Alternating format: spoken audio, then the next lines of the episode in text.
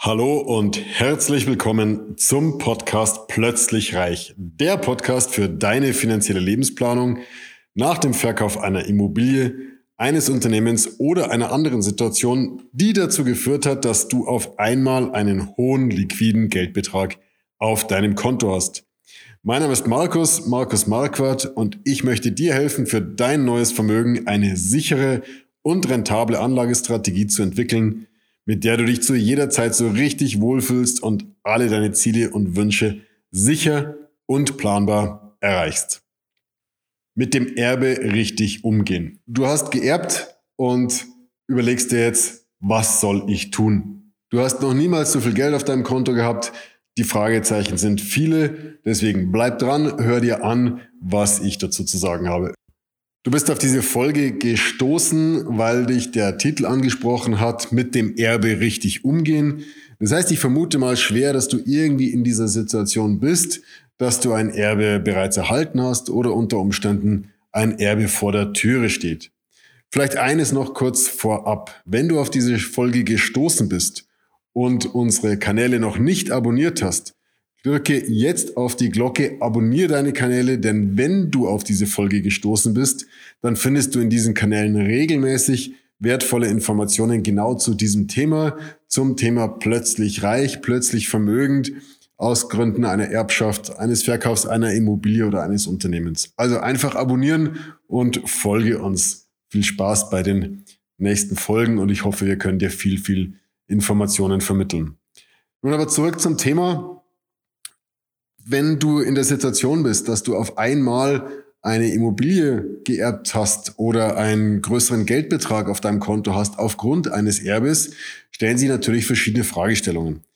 Die eine Frage ist, neben dem, ähm, dass es natürlich auch emotional unter Umständen belastend ist, je nachdem, wer da eben gerade verstorben ist. Es ist ja nicht immer die verhasste Großtante aus Amerika, die man gar nicht gekannt hat, äh, die verstirbt und der Geldsegen ist nur ein Segen, sondern es sind ja oftmals auch nahe Verwandte, unter Umständen die Eltern oder auch Großeltern, die verstorben sind und von denen dann einfach dieser Geldsegen dann kommt. Darüber wollen wir uns heute aber nicht unterhalten, wobei das auch eine ganz, ganz wichtige Rolle spielt, sondern wir wollen uns darüber unterhalten, wie kannst du mit diesem neuen Vermögen, mit diesem neuen Wohlstand richtig umgehen, wie kannst du die richtigen Entscheidungen treffen, damit du auch für dich von deinem Gewissen her im Sinne deiner Vorfahren, deines, deines äh, Erblassers äh, verantwortungsvoll mit diesem Kapital umgehst. Ich denke, das Allerwichtigste ist mal, dass wenn das Kapital da ist, dass du die Ruhe bewahrst, dass du nicht sofort sagst, okay, ich muss jetzt sofort irgendwas ändern, weil Negativzinsen und Inflation an dem Vermögen nagen. Natürlich ist es so. Wir haben im Moment eine hohe Inflation jenseits der fünf Prozent. Äh, wir haben tatsächlich auch Negativzinsen. Das heißt, man ist in der blöden Situation, dass man Geld bezahlt, wenn Geld auf dem Konto liegt. Da kommt man aber nicht drum rum. Und ganz ehrlich, wenn das Geld da ein, zwei, drei Wochen liegt, ist das nicht der Untergang. Deswegen allererstes Mal, äh, zuallererst mal Ruhe bewahren, den eigenen Kopf klar kriegen, äh, die Situation mal für sich sondieren und dann weiterschauen. So. Wenn du das dann für dich hast, dass du auch mit der Trauer umgehen kannst, dass du die Trauer bewältigt hast, dass du wieder einen klaren Kopf hast, dann gilt es, die nächsten Schritte zu machen. Die nächsten Schritte sind dann, dass du dir überlegen solltest, hast du beispielsweise selber noch Darlehen, hast du Verbraucherkredite, hast du Kreditkarten, äh, die überzogen sind, Konten, die überzogen sind. Das ist das Allerwichtigste To-Do. Diese ganzen Konsumentenkredite, sollte sowas vorhanden sein, sofort glattstellen. Aller, aller, allererstes wichtigstes To-Dos, denn das ist einfach, äh, das sind Zinsen und Belastungen, die du nicht brauchen kannst. Etwas anders schaut es aus bei Immobiliendarlehen. Solltest du also noch für deine Immobilie ein Darlehen haben, da muss man unterscheiden, ist es ein Darlehen für eine Immobilie, die du vermietet hast beispielsweise, dann würde ich diese Darlehen nicht tilgen, weil du Zinsen einfach steuerlich geltend machen kannst. Hast du Darlehen für die eigengenutzte Immobilie, ähm, kannst du diese Zinsen dafür nicht geltend machen. Das heißt, je nach Zinssatz, sprich also wann hast du auch dieses Darlehen abgeschlossen, gerade bei den älteren Darlehen mit noch höheren Zinssätzen, kann es durchaus sein, hier auch mal Sondertilgungen, sinnvoll sein, auch mal Sondertilgungen zu machen, um einfach schneller von den Darlehen runterzukommen. Hier kommt es aber auch darauf an, wie du damit umgehen kannst. Ich stelle immer wieder fest, dass gerade mit den jüngeren Darlehen, die einfach um die ein Prozent, teilweise unter ein Prozent äh, Zins ausmachen, die Leute sehr, sehr gut umgehen können und sich eigentlich denken, ja, wieso soll ich denn dieses Darlehen jemals zurückführen oder so bald zurückführen, weil wenn ich mein Geld sinnvoll anlege, mache ich ja garantiert drei, vier, fünf, sechs Prozent.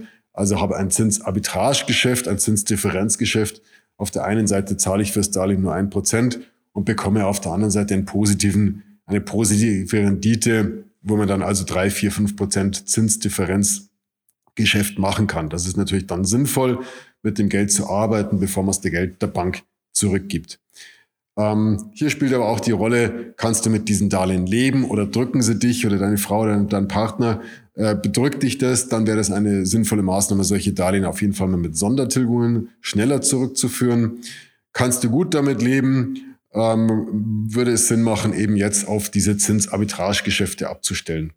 Und da ist es wichtig, dass du dir einfach nicht irgendwie jetzt den erstbesten Fonds aus dem Internet herauspflückst, und da das ganze Geld anlegst, sondern solltest du erstmal überlegen, wie ist denn eigentlich der Anlagehorizont und wann benötigst du das Geld? Das heißt, setz dich hin, nimm dir echt mal ein, zwei Stunden Zeit, schreib alles runter, was dir einfällt, wofür in den nächsten Jahren noch Geld zur Verfügung stehen sollte. Und dann mach so wie so ein Schubladenschrank, das ist das Beispiel, das ich da immer wieder bemühe. Schreib auf äh, so einen Schreibtisch-Schubladenschrank mit ganz vielen kleinen Schubladen, schreib vorne ein Ziel drauf und dann macht die imaginäre Schublade auf und parkt genau diesen Geldbetrag da rein. Und dann musst du schauen, dass die, die Anlagen, die du dafür tätigst, analog dieser ähm, Fristigkeiten ist. Man spricht ja von der goldenen Finanzierungsregel, sprich also kurzfristige Ziele sollten kurzfristig finanziert werden, langfristige Ziele können langfristig finanziert werden. Bedeutet also, wenn du Ziele hast, die in fünf, sechs, sieben, acht oder zehn Jahren zur Verfügung stehen, kannst du deutlich höheres Risiko an den Kapitalmärkten gehen, als für Ziele, die vielleicht in ein oder zwei Jahren zur Verfügung stehen.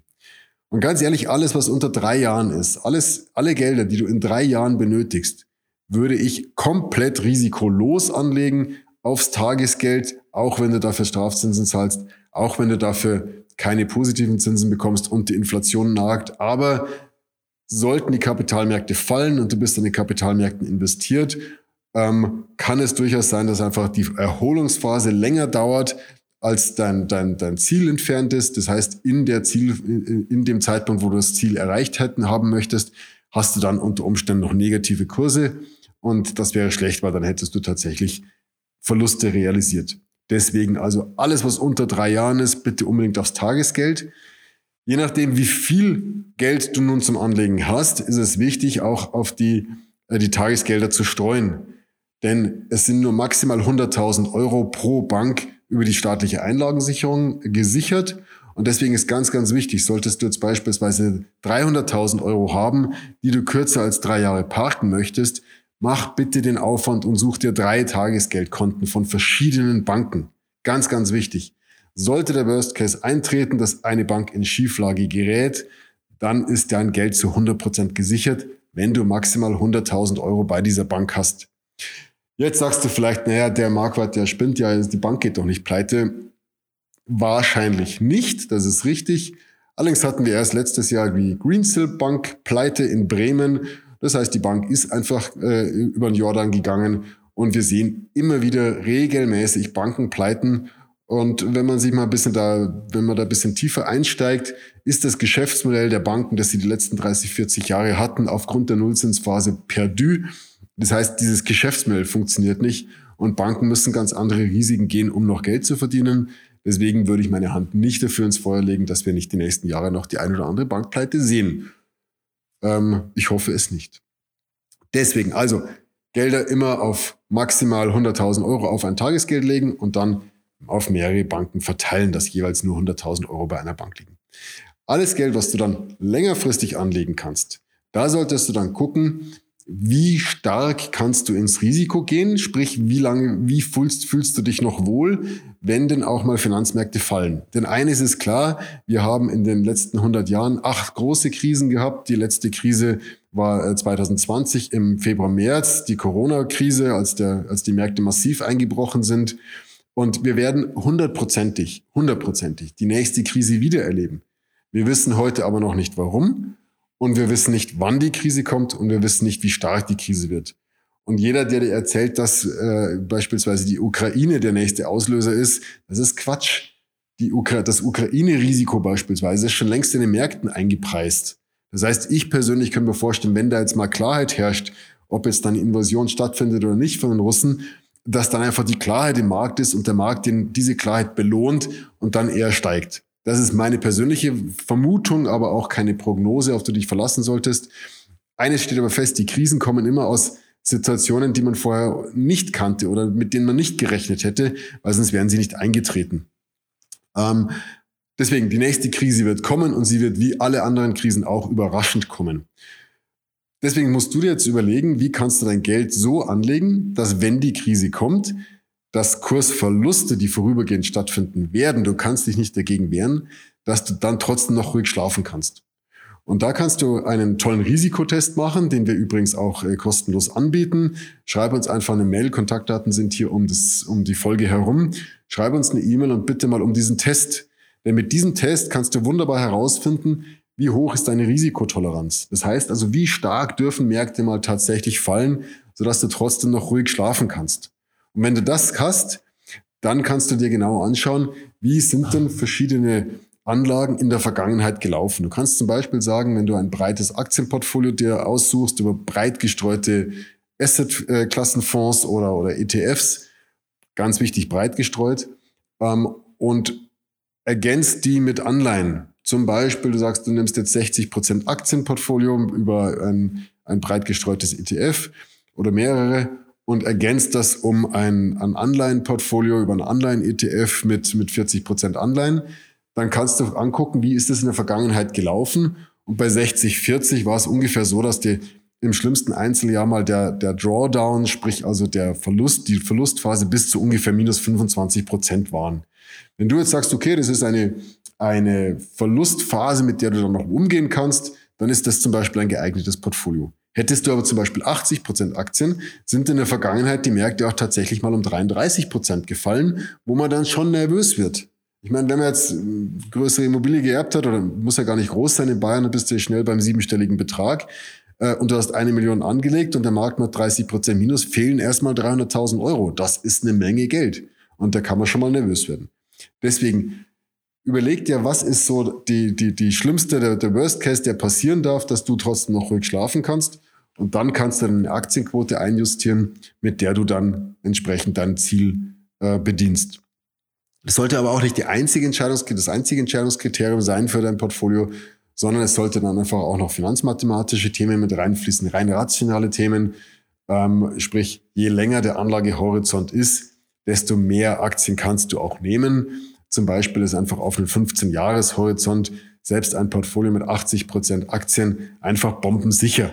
Äh, man darf hier nicht von Garantien sprechen, aber meines Erachtens, meine persönliche Meinung ist die, dass ein Portfolio mit 80 Prozent Aktien breit gestreut über die ganze Welt, ein Weltportfolio auf einem Zeitraum von, von 15 Jahren das sicherste ist, was du machen kannst. Ist, da brauchst du, keine, brauchst du keine Garantien, weil implizit ist einfach diese Sicherheit schon da. Ähm, wenn dir das jetzt alles viel zu kompliziert wird und viel zu äh, wenig greifbar, ähm, dann hol dir einen Berater an die Seite kontaktiere uns. Äh, wir setzen uns gerne mit dir auch mal zusammen und schauen, wie ist deine Situation, wie ist deine Risikotoleranz, wie kann man jetzt diese, diese Fristigkeiten noch schön spielen, dass es für dich einfach gut passt, dass du deine Ziele alle sicher und planbar erreichst, dass du dich zu jeder Zeit wohlfühlst und dass du dann einfach am Ende des Tages eine, eine Entscheidung unter Sicherheit treffen kannst, dass du sagst, okay, du könntest deinen, deinen Eltern oder deinen verstorbenen Großeltern einfach auch wirklich deinen persönlichen Finanzplan, deine Anlagestrategie präsentieren, wo du ja ihr Geld eigentlich anlegst und die werden sagen, ey, das hast du richtig gut gemacht, das ist super klasse, wie du dir da Mühe gegeben hast, wie verantwortungsbewusst du mit diesem Geld umgehst. Und wenn du selber diesen Eindruck hast, dann kannst du auch einfach für dich selber wirklich sagen, okay, gut gemacht und kannst guten Gewissens ähm, die Gelder annehmen, auch psychisch annehmen, wirklich annehmen und eines Tages dann auch für dich verwenden. Wenn du dagegen selber so den Eindruck hast, ja, äh, hm, irgendwie habe ich jetzt eigentlich gerade äh, das Geld bekommen, aber äh, eigentlich will ich mir jetzt erstmal einen Porsche kaufen, musst du selber äh, beurteilen, ob dann deine Großeltern oder deine Eltern, die Verstorbenen, stolz auf dich wären Ähm, und ob das da wichtig ist, das ist, weiß ich nicht. Das ist äh, was, was du dir beantworten musst, diese Frage. Aber ich denke, dafür sind ja diese eingangs genannten zwei, drei Wochen einfach mal Ruhephase wichtig, um dir selber darüber klar zu werden. Also nochmal zusammengefasst. Nach dem Erbe, Erbe nimm dir erstmal zwei, drei Wochen Zeit, komm runter, lass das Geld auf dem Girokonto liegen äh, und dann geh in die Entscheidungsfindung, mach die Fristigkeiten, welche Ziele kommen noch äh, in den nächsten Jahren zum Tragen, was möchtest du bedienen und dann kannst du in aller Ruhe die Anlageentscheidung treffen. Ich empfehle grundsätzlich, das nicht alleine zu tun, sondern einen Coach an die Seite zu tun und wir sind dir da gegebenenfalls gerne behilflich. In diesem Sinne wünsche ich dir alles Gute, solltest du in der, Situation sein für die Trauerbewältigung und anschließend für die neue Kapitalanlagestrategie. Viel Erfolg und alles Gute.